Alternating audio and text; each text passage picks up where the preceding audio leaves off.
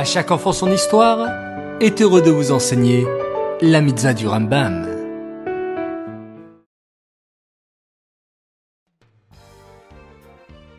Bokertov les enfants, bonjour, j'espère que vous allez bien et que vous avez passé une excellente nuit.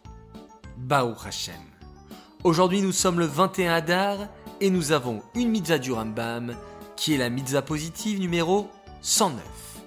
Il s'agit du commandement qui nous incombe de nous tremper dans un mikvé pour nous purifier. Savez-vous les enfants comment construire un mikvé? Cela demande beaucoup de travail. D'abord, il faut creuser dans le sol, enlever la terre. Ensuite, il va falloir construire des murs, en béton ou en pierre, qui sont totalement étanches. Mais que signifie être étanche? Tout simplement, c'est que l'eau ne peut pas sortir des murs du mikvé.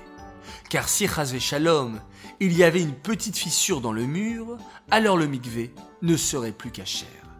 C'est pourquoi au moment de la construction, nous devons faire plusieurs tests pour être certains que l'eau ne sort pas du mikvé. Et comment faire ce test? Tout simplement, par exemple, le lundi à 14h, je trace un trait au niveau de l'eau. Et je reviens le lendemain à 14h et je vois si l'eau n'a pas bougé du trait que j'avais tracé la veille. Et si effectivement l'eau n'a pas bougé du trait, alors le mikvé et cachère.